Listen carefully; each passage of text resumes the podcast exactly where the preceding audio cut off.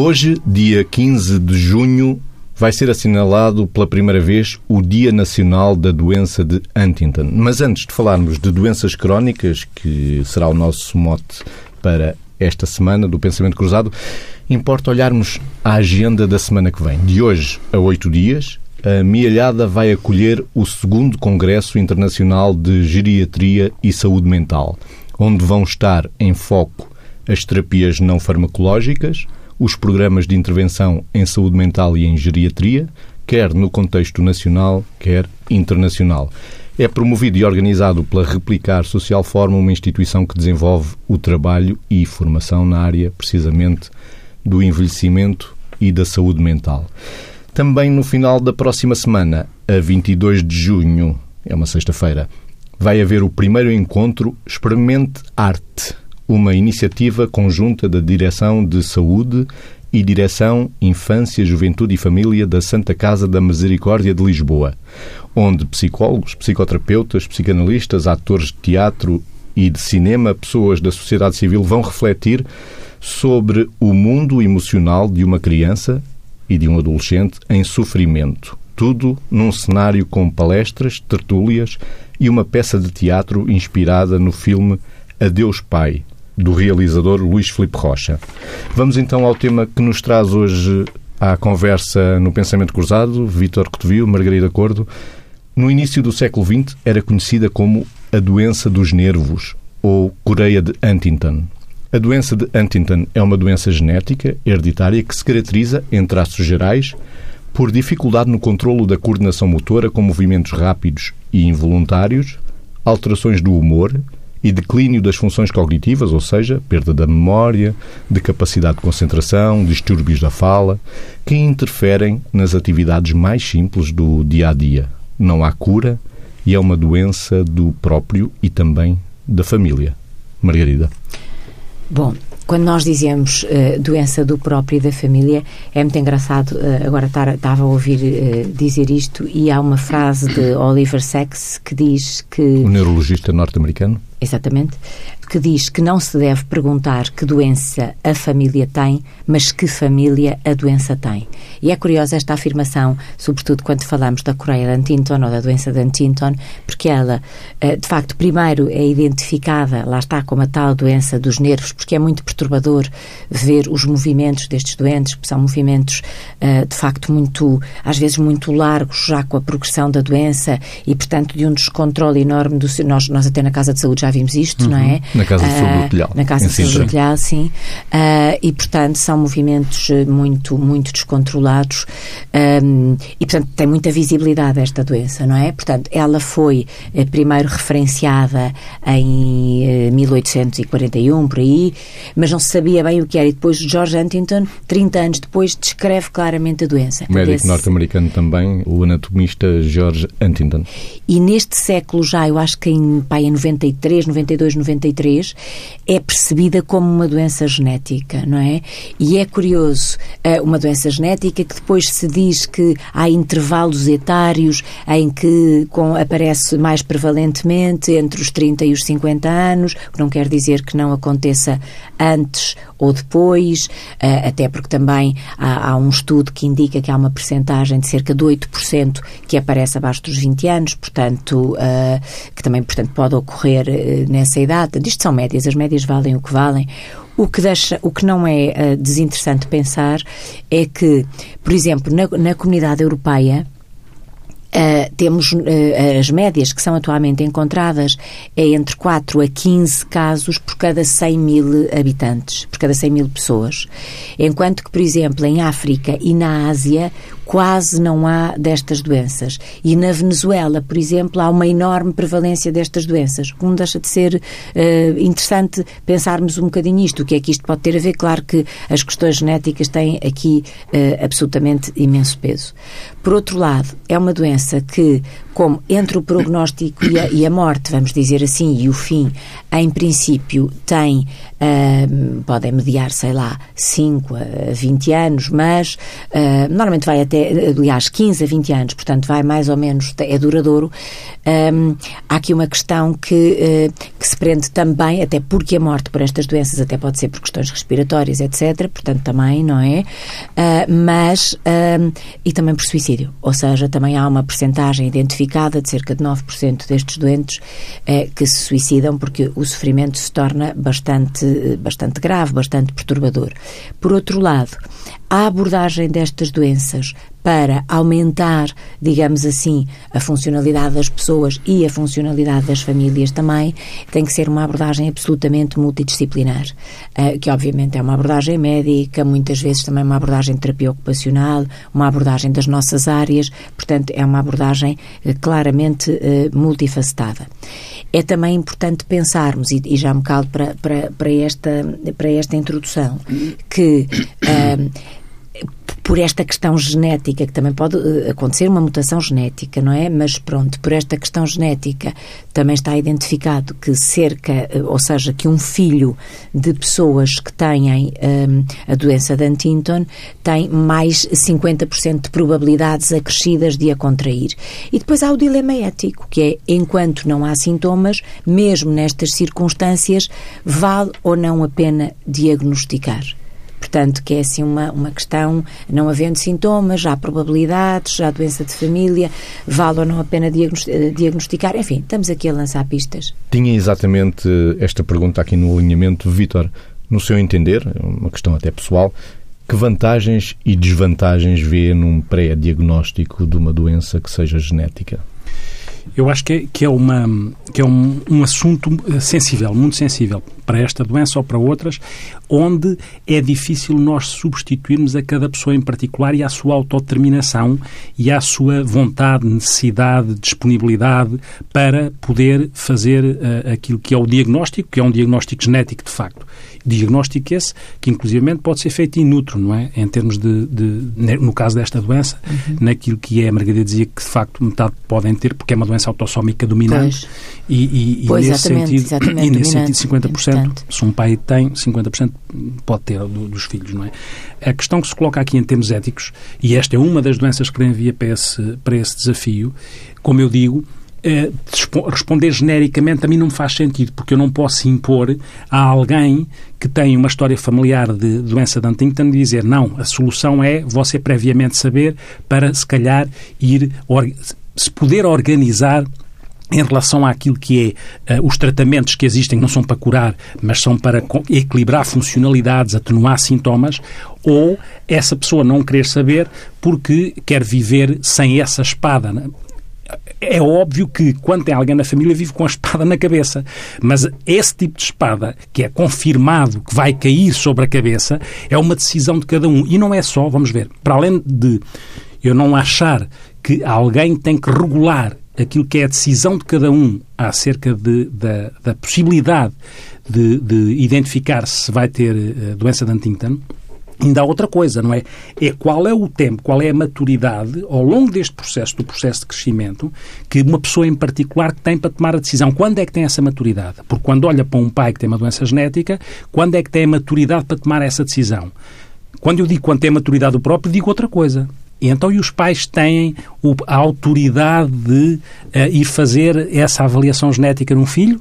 como é que esta conjugação de fatores éticos se coloca. Estes desafios uhum. éticos são desafios éticos da nossa sociedade que cada vez se colocam mais em relação a situações que nós controlamos menos e, portanto, temos que pensar sobre isto com certeza, ter esta, esta, esta disponibilidade para equacionar todas estas questões éticas e outras, porque repare-se que se é verdade que para a doença de Huntington pode-se, como é, já, já, foi dito aqui, há, há, há as questões de, de, de, dificuldades cognitivas que levam a pessoa a poder demenciar, como existem aquilo que são as alterações do humor, as irritabilidades, para além da, da, descoordenação do movimento, porque é uma doença onde há a deposição de uma proteína codificada geneticamente que, de alguma forma, vai matando neurónios de determinados núcleos lenticulares que têm a ver com a coordenação do movimento. Uhum. Mas, mas existe um, até, um, existe um medicamento que é, que é a tetrabenazina que pode ajudar na questão da coordenação dos movimentos. Mas depois existe todo um conjunto... Mas não faz tudo, não, não, é? não, não, cura. E não, não, é? cura, não cura e existe todo um conjunto de complicações que decorrem da doença, cardiovasculares, respiratórias, as quedas. A Margarida falou do risco do mais aumentado de suicídio porque as pessoas vêm-se disfuncionais e, portanto, pode acontecer nesta sequência as pessoas não quererem comer, viver. A dificuldade de comer, Por, a de porque, exatamente, porque mesmo as complicações que decorrem a nível cardio, cardio, cardiocirculatório, eh, cardiorrespiratório, também decorrem muito destas alterações musculares e destas alterações de movimento que vão impactando progressivamente nos outros órgãos. Uhum. Com as consequências que daí, que daí advêm. Por outro lado, quando estamos a falar da ética, daquilo que é uh, cada pessoa uh, tomar a decisão que assim lhe faz sentido e que não pode ser substituída por uma determinação qualquer uh, externa, também há outra questão, que é na própria progressão dos tratamentos, até aí também há questões éticas, porque sabemos que vai existindo cada vez mais investigação, nomeadamente com a terapêutica das células estaminais, para conseguir substituir aquilo que são os neurónios que vão, que vão morrendo em determinadas zonas do cérebro. E como é que as células tronco, as chamadas células tronco, que têm esta, são pluripotenciais, que têm esta capacidade de se diferenciar para aquela necessidade que o organismo pede, mas as próprias células estaminais também decorrem de, de, de também de, de, de desafios éticos a nível da forma como se chegam às, às células estaminais. E, portanto, há todo aqui um conjunto de ponderações que através do Huntington nós estamos a falar, mas que tem a ver com uma dimensão maior, que é a dimensão da, da, da nossa, do nosso momento civilizacional, em que a esperança de vida aumenta, a longevidade aumenta e as doenças crónicas aumentam.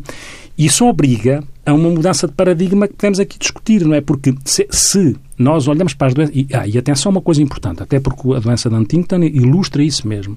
A gente às vezes, quando pensa em doenças crónicas, pensa em pessoas de idade. Não é? Sim. Atenção, Sim. atenção. Pode acontecer antes atenção, dos 20 anos. Atenção, 20 anos a doença de Huntington, pode mas no geral, no geral, a- a- a- as doenças crónicas afetam quase metade das pessoas com idade inferior a 70 anos. Praticamente metade das pessoas com idade inferior a 70 anos. Portanto, não faz muito sentido olhar o crónico como se fosse uma coisa da idade, porque há muitas doenças, desde a diabetes tipo 2, civiliz- civilizacionalmente cada vez mais marcada, a obesidade, aquilo que são as doenças osteoarticulares, que essa toca-me um bocadinho a mim, se calhar, não é? Aqui com, com a anca. ah, e, portanto, a hipertensão, as deslipidémias, todo um conjunto de doenças ah, muito importante, as chamadas DPOCs, as doenças pulmonares crónicas obstrutivas, que impactam muito em termos das consequências a nível da saúde, a nível social e a nível económico, já lá vamos. Mas dizia eu que o paradigma muda. Porque, no fundo, quando nós olhamos para, para, para o clássico da- das doenças, nós dizemos assim, ah, as pessoas têm sintomas, diagnosticamos, tratamos e, entretanto, as pessoas ou, ou melhoram, têm cura nas outras doenças, ou então Nas moram. crónicas, então não é? moram. Portanto, Nas, nas- nas crónicas o paradigma muda, porque Pois, nós claro. temos, temos sintomas, fazemos diagnóstico, como, como nas outras, si- sintomas, diagnóstico, tratamento, e, e trata-se ou, ou morre, não é? Na- Nas crónicas temos sintomas, fazemos diagnóstico, depois temos que paliar, paliar no sentido lato, não é? Temos que dar tratamentos para aliviar sintomas, porque elas não se vão curar, e temos a questão de, de uma questão muito importante que é a questão da incerteza. E isto reenvia para, para a incerteza da situação, como é que ela evolui e como é que se faz a gestão. A própria pessoa tem que ser empoderada a saber fazer a gestão da sua própria doença. E em termos dos cuidados de saúde, e aqui há uma coisa muito importante para as doenças crónicas, no momento atual, que é não faz sentido nenhum que cada vez, eh, uma coisa que é muito, e em Portugal existe muito isto, que é, existe o social de um lado e a saúde do outro. Isto não faz sentido nenhum.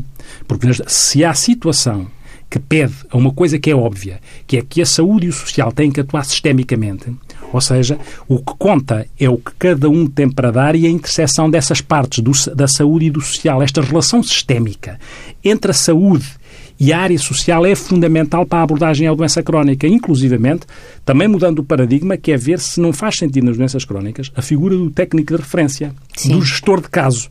Aquela pessoa de uma equipa, seja ela de que valência eh, eh, for, seja psicólogo, assistente social, terapeuta, é ela que é o técnico de referência para aquela pessoa e que funciona como pivô eh, na articulação com aquela pessoa, com as outras necessidades que aquela pessoa tem. Esta figura do técnico de referência em cuidados de saúde e sociais, cada vez se pede mais que seja pensada no que diz respeito às doenças crónicas que têm consequências de uma maneira muito importante que já lá vamos, mesmo em termos daquilo que é, como é que nós medimos a, a, a qualidade em saúde, tudo isso é, é, é, uma questão que me parece importante, não é? Que é, é este, este ajustamento de paradigmas. Nós temos que mudar Uh, uh, mudar é de uma, não é mudar no plano teórico. Muitas vezes nós sabemos que a saúde e o social deviam atuar sistemicamente. Só que na prática, muitas vezes, cada um acha que está a fazer a coisa certa e que o outro está a fazer a coisa errada.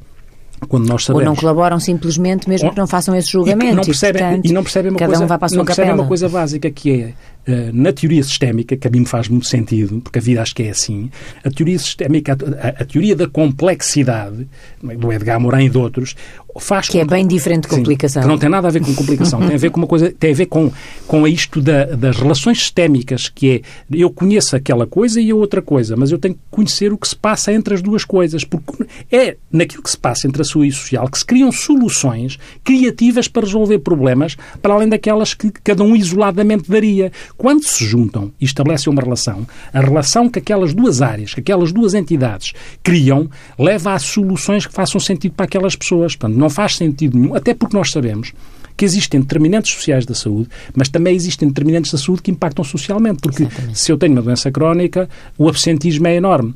E, e não se resolve só o absentismo porque a pessoa está, está de baixa. É como é que. Então, mas faz sentido, em determinadas situações, haver baixas parciais, por exemplo, isto tudo obriga a uma interseção e uma complementaridade daquilo que são os supostos antagónicos de saúde social, que nunca deveriam ser, mas também o, o paradigma da complexidade diz isso, não é? Os antagónicos podem ser complementares e devem, e devem. E as relações são circulares, não é aquele que provoca uma coisa no outro, é há uma circularidade na forma como as coisas acontecem. Aquilo que é causa agora, amanhã é efeito. E as pessoas têm que estar disponíveis porque as doenças crónicas pedem claramente isso. E, e têm, em termos de gastos, repare-se que 70% a 80% do orçamento em saúde vai para as doenças crónicas. E se nós queremos tornar a saúde sustentável, se não trabalharmos de uma forma sistémica, nós vamos aos hospitais e Neste momento, o que é que nós, quais são os casos que impactam na, nas estruturas hospitalares? Os chamados casos sociais. Mas o que é que é isso de um caso social? As pessoas continuam a ser as mesmas. Elas não são um caso social. Elas são um todo. É quando a família adoece, entre aspas. Quando a família adoece e supostamente a pessoa está estabilizada e, e, e, está estabilizada e depois não há outra resposta. Não há tal conjugação e articulação entre as entidades que têm como foco de intervenção aquela pessoa com uma doença crónica. E este é um desafio, eu acho que este é um desafio civil civilizacional também. Às vezes falamos aqui de desafios civilizacionais e também o é. Uhum. Gostava ainda de voltar às questões da ética e uhum. das escolhas do diagnóstico para percebermos se vamos ter ou não uma doença genética. Uhum. Não é invulgar chegarem ao gabinete familiares com um sentimento de culpa. Condicionei a vida do meu filho Sim. ao como se passar própria... um, um, gene que não é Exatamente. é bom. Como se o próprio fosse responsável por ele mesmo ter esse gene. É verdade, não é nada invulgar, como não é nada invulgar também, outro, quer dizer, é mais invulgar isto que eu vou dizer, mas que também acontece.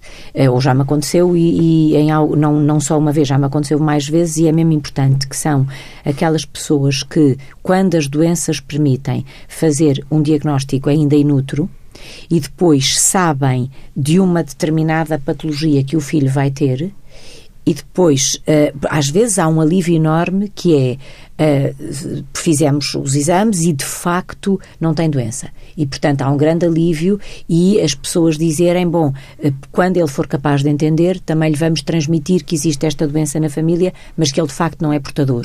E neste caso concreto, que, que demos como, como até pelo dia que é hoje, uh, se não for portador, também não a transmitirá, não é? agora.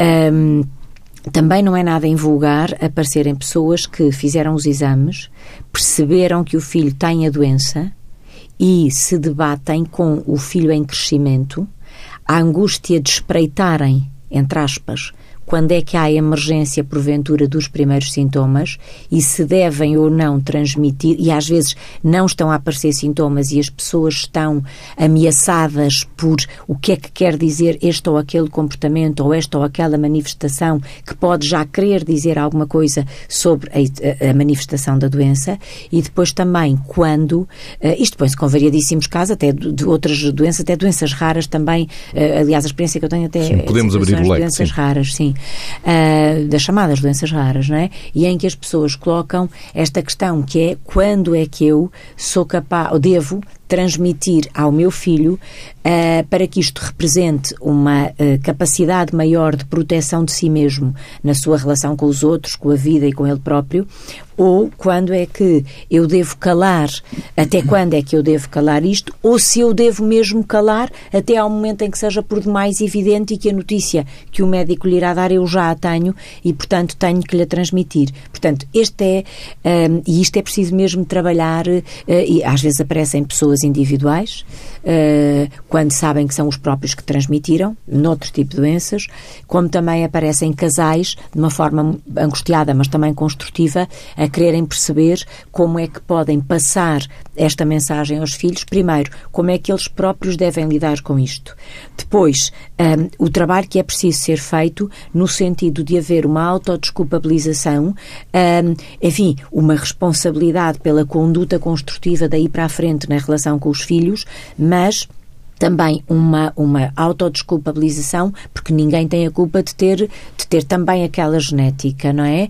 Uh, e depois, esta coisa, esta construção colaborativa entre os dois elementos do casal que, uh, que, é, que têm que ter, digamos, uma maturidade relacional para a transmissão, a atuação e a intervenção junto do filho ou dos filhos que porventura tenham, tenham estas situações. E, Diga, diga, não, não, só ia dar um exemplo sim, que é, estou-me a lembrar de uma frataria grande de oito filhos, uh, e era outra doença, que fizeram, era possível diagnosticar eh, muito precocemente e sabiam que três dos filhos tinham esta doença. E foi muito interessante uh, e até inclusivamente a certa altura o elemento do casal que era enfim, responsável geneticamente, não era responsável humanamente, por ter passado, digamos, a doença, uh, dizia como é que os outros irmãos que são saudáveis vão lidar com isto e como é que aqueles que têm a doença, e, e houve uma expressão que, que, a pessoa usou que eu achei muito interessante, como é que, vai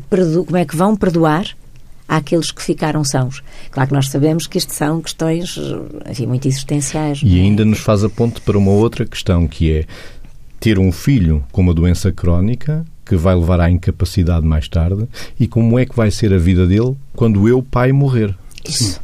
Sim. Isso. E isso, essa, esse, esse enquadramento que o Mésicles faz, reenvia na minha cabeça para uma questão, que é, quer queiramos, quer não, nós somos todos corresponsáveis das escolhas que fazemos quando pensamos, cada um de nós, e quando um sistema político e uma sociedade pensa a forma como quer estar enquadrada nos momentos atuais, em, como eu dizia, a esperança média de vida aumenta e, portanto, há condicionalismos que decorrem disso, com certeza. Mas atenção, não é? Quando o médico está a colocar esta questão, no fundo, eu posso pensar assim: seria muito interessante que as respostas sociais e da saúde pudessem ir ao encontro das necessidades das pessoas. É? Mas nós sabemos que não há dinheiro para tudo. Então somos todos corresponsáveis nas escolhas que fazemos, nomeadamente naquilo que é. Quando estamos a falar de doenças genéticas, estamos a falar de uma coisa que não está na nossa mão controlar. Mas quando estamos a falar de outras doenças crónicas, podemos estar a falar de estilos de vida que contribuem para adoecer uma, com as doenças crónicas.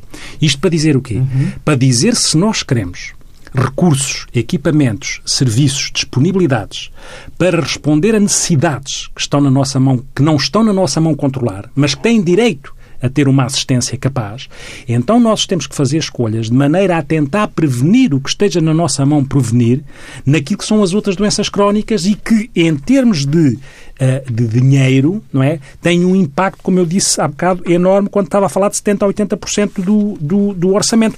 E, para a saúde. Para a saúde. E mais de meio milhão de pessoas em idade ativa pode morrer de doenças crónicas. Mais de meio milhão de pessoas na Europa em idade ativa.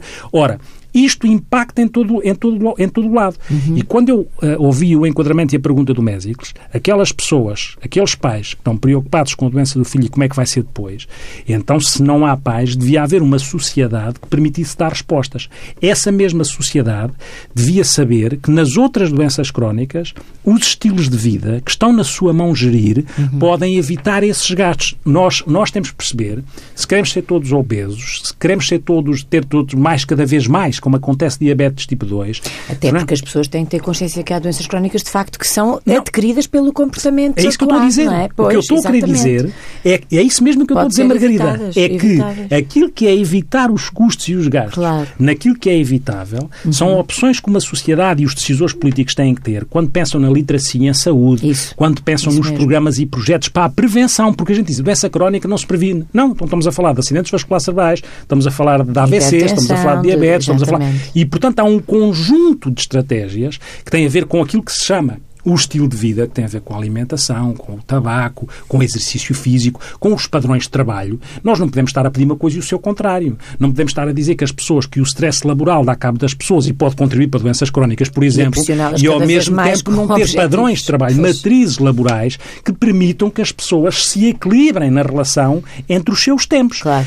Não podemos querer uma coisa e o seu contrário. E como no imediato queremos um, uma, um retorno de imediato e uma produtividade imediata, provavelmente esquecemos que algumas dessas pessoas vão adoecer com doenças crónicas e os gastos a médio prazo vão sobrepor-se aos ganhos que uma produtividade imediata poderia ter tido. Pensar isto, mais uma vez, de uma forma sistémica, de uma forma também não só sistémica, mas não há, não, há, não há volta a dar. É assim, não vale a pena pensar uma sociedade sem ser de forma sistémica, porque o ser humano é sistémico. Eu digo isto de vez em quando e eu hei de dizer 300 mil vezes, que é, o ser humano é sistémico. Soluções criativas resultam daquilo que são as relações entre, entre, entre entidades, entre setores profissionais, entre pessoas. O entre é fundamental para criar soluções novas. Porque eu também costumo dizer muitas vezes, e digo às vezes aos meus pacientes, ouça, você chegou ali, não quer chegar ali, então das duas, uma, não é? Nós somos, de facto, animais de hábitos. Lá está. Os hábitos de vida, os estilos de vida fazem parte... De, os hábitos, os comportamentos, uhum. as atitudes fazem parte do estilo de vida também, não é? E, portanto, se nós queremos chegar a um destino diferente, temos que percorrer um outro caminho. Um Se caminho percorremos diferente. o mesmo caminho, chegamos ao mesmo destino. Não vale a pena queixar-nos. E são aqui que estão as grandes escolhas. Uhum. Que é, se há dinheiro que é preciso para um lado, então temos que ver naquilo que está na nossa mão controlar, o que é que nós fazemos, todos nós, em corresponsabilidade, desde os decisores políticos ao cidadão individualmente, faz para que consiga criar soluções que sejam mais-valias para a sociedade. E isto é uma questão, como eu digo, é mesmo uma questão civilizacional. Estou não é? tá, a ouvir e a pensar também, é, claro que sim, mas, mas não. É, e acrescentar esta coisa que eu acho que às vezes se faz muito pouco, que é o verdadeiro valor da vida, ou seja, cada vez se pensa mais uh, de uma forma, eu diria, uh, egoísta uh, em determinados sistemas, ou seja, nós estamos a falar de vidas que contam, de pessoas individuais, de, de, de, de, as pessoas são individuais, são tão importantes como nós. Isto é como quando nós às vezes vemos uma notícia e dizemos, ah, não sei quem morreu. Ai, que coisa tão. tão pronto, é, é, importante, mas depois, quando ouvimos uma notícia, morreram 180. Até nos esquecemos que morreram 180 não sei quem, quer dizer, entre aspas, não é? Ou seja, é o valor da vida, quer dizer, vale a pena apostar em, em todas as pessoas. Uh, eu, há, há, um conto que eu não sei se alguma vez já o contei aqui, uh, que é, que é um, um, conto, eu não sei quem é o autor, mas gosto de o contar, que é um escritor que a certa altura da vida vai viver para uma vila pescatória para se inspirar e escrever os seus os seus grandes livros de vida e de manhã para se inspirar vai passear pela praia e, e, e há um dia que encontra ao longe um, vê uma sombra andar entre a parte de cima da praia e o mar, entre a parte de cima da praia e o mar, e parece-lhe quase um bailado, e depois, ou uma bailarina, ou um bailarino, e depois vai se aproximando e percebe que é um rapaz. E chega-se ao pé do rapaz e pergunta-lhe o que é que ele está a fazer. E ele diz-lhe que está a devolver estrelas do mar ao mar. E ele diz-lhe ao rapaz, mas porquê? Ah, porque estamos na maré baixa, está muito sol e estas que, se não forem devolvidas ao mar, vão morrer. Uh, e ele diz-lhe: ah, de facto, não tens a noção do mundo, porque o mundo tem milhares de praias e milhões de estrelas do mar que morrem todos os dias por esta razão. Ele pega numa, deita ao mar e diz: Mas para esta eu fiz a diferença. E o escritor, é assim que termina o conto, e o escritor, no dia seguinte, à hora em que o sol estava alto e estava a maré baixa, encontra-se na praia com o rapaz e vai também devolver estrelas do mar ao mar. Uh, e eu acho que era assim que o homem devia também equacionar as grandes coisas a partir do valor da vida, não é?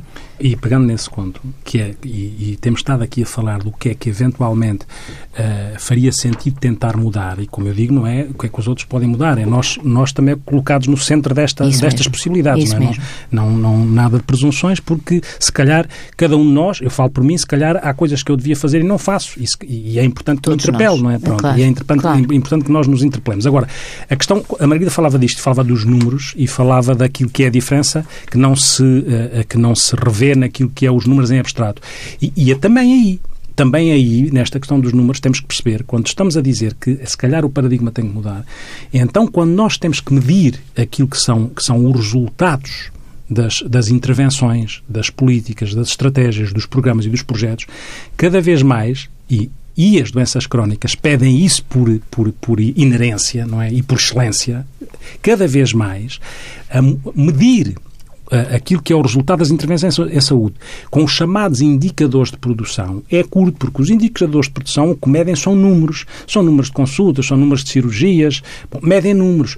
E cada vez mais, e como eu digo, as doenças crónicas pedem isso, porque as doenças crónicas que não se curam, o que é que elas precisam? Elas precisam que a funcionalidade melhore, que a incapacidade diminua, que a qualidade de vida seja maior. E isto são os chamados indicadores dos resultados, são ganhos em saúde. Uhum. Cada vez mais é importante é encontrar formas de medir ganhos em saúde. E ganhos em saúde reenviam, não para coisas quantitativas, não quer dizer que elas não sejam importantes, mas elas não se podem sobrepor àquilo que é a qualidade de vida percepcionada por cada um, àquilo que é a funcionalidade ou a disfuncionalidade, porque é isso que vai acompanhando as doenças crónicas ao longo dos tempos. E essa mudança também tem que acontecer, que é, mesmo quando se orçamenta para a saúde, não se vai só orçamentar porque aqueles indivíduos fazem 3 mil consultas ou fazem um milhão de consultas. Devia-se orçamentar porque daquelas consultas resultaram ganhos em saúde, uhum. qualidade de vida, funcionalidade, autonomia. Uhum. E essas medidas, estas medidas, têm que ser garantidas para quando se atribui aquilo que é os próprios dinheiros, uhum. os dinheiros não sejam só alocados àquilo que é número, número, número, porque isso claro. pode não significar. As pessoas podem, as pessoas podem, olha, vou buscar um exemplo. As pessoas podem ser operadas. Eh, pode não interessar tanto, se aquela, aquele serviço de ortopedia fez 3 mil cirurgias de prótese de anca. Interessa saber daqueles 3 mil quantos Quantas é que ficaram funcionais ficaram, ou disfuncionais. Exatamente. Qual é a qualidade de vida daquelas pessoas. Exatamente. Isso é que interessa naquilo exatamente. que é o paradigma que faz sentido. E depois ainda há outro aspecto, que é agora a, vertente, a questão da vertente familiar, que é em que tempo de vida é que isto acontece e, ao mesmo tempo, qual é o papel daquele elemento, qual é o lugar daquele elemento naquele sistema familiar. É que, apesar de tudo, é diferente uma pessoa que está num tempo de reforma e que a expectativa de qualidade de reforma e com um grande suporte familiar e um bom enquadramento e que a expectativa de vida é, porventura, uh, a expectativa de qualidade de vida é diferente de se for uma pessoa, de facto, em vida ativa e com 40 ou 50 anos e que tenha filhos pequenos e não sei o que, o que lhe é pedido e aquilo que é a expectativa de qualidade de vida também é diferente e, portanto... E a questão da família, já Sim. agora vamos trazer outra vez à colação, porque uhum. também somos teimosos e persistentes, ou não sei se persistentes teimosos, que é quando estamos a falar de família e doenças crónicas... Daqui a nada perseverantes, que é na idade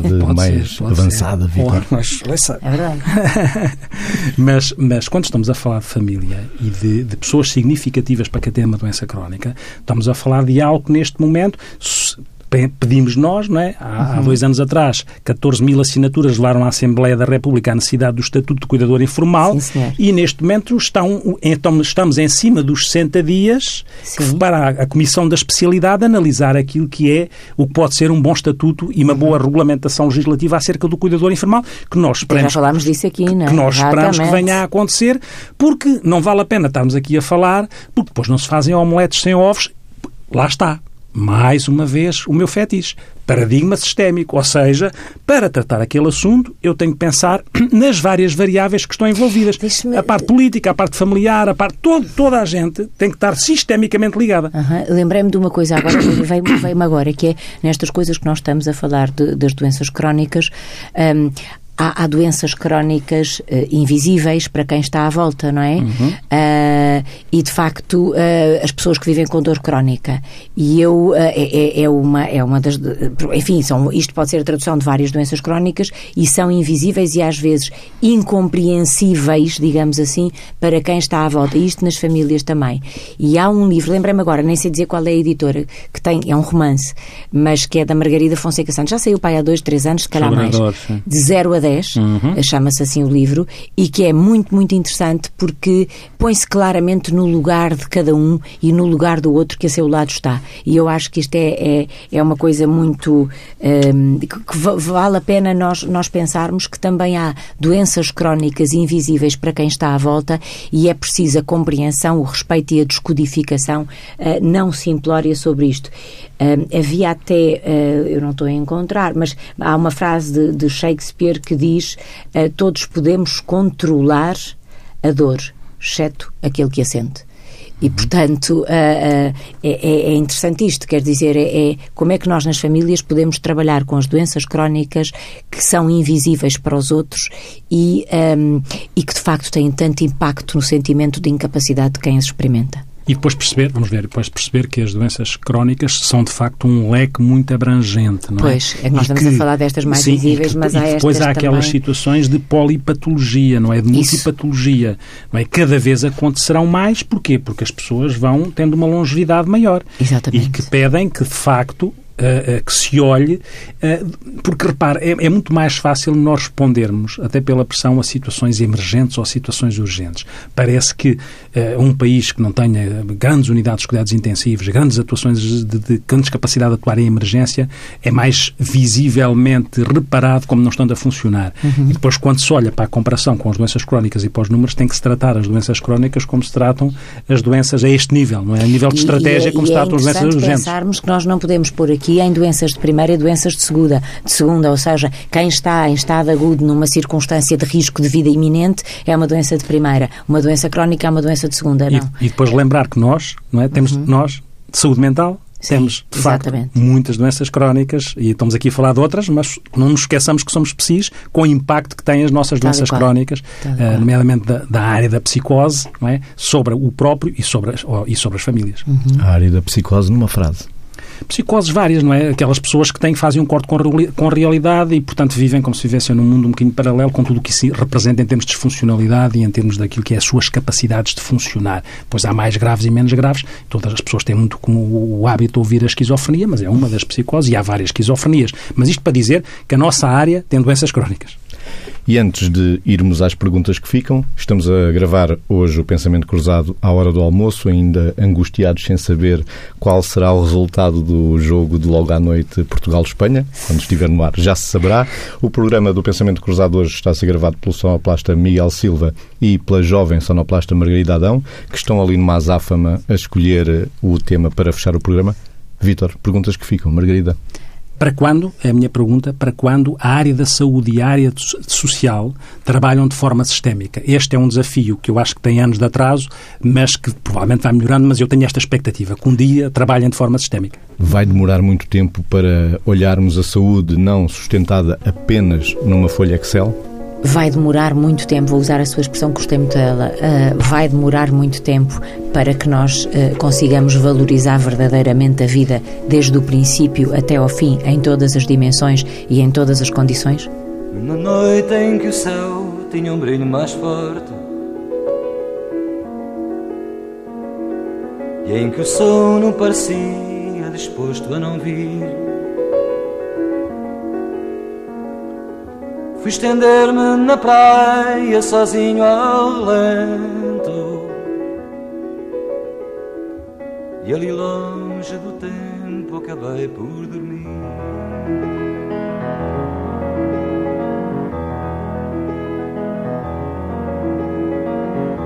Acordei com o toque suave de um beijo. E uma cara sardenta encheu-me o olhar. Ainda meio a sonhar, perguntei-lhe quem era. Ela riu-se e disse baixinho: Estrela do mar, sou a estrela do mar. Só ele obedeço, só ele me conhece, só ele sabe quem sou princípio e no fim. Sou eu, sou fiel e é Ele quem me protege quando alguém quer à força ser dono de mim.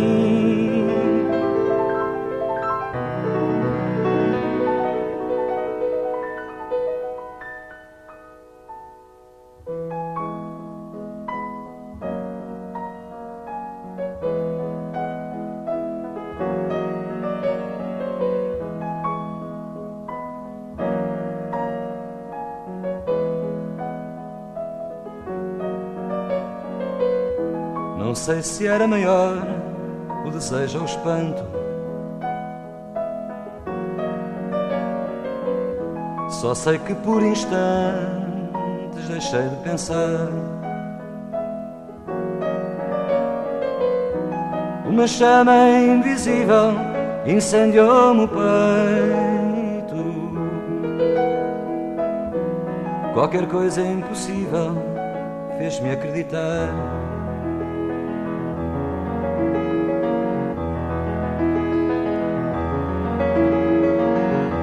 Em silêncio trocamos segredos e abraços. Inscrevemos no espaço um novo alfabeto. Já passaram mil anos sobre o nosso encontro, mas mil anos são pouco ou nada para a estrela do mar. Estrela do mar, só ele obedeço, só ele me conhece, só ele sabe quem sou princípio e no fim. Só eu sou fiel e é Ele quem me protege quando alguém quer à força ser dono de mim.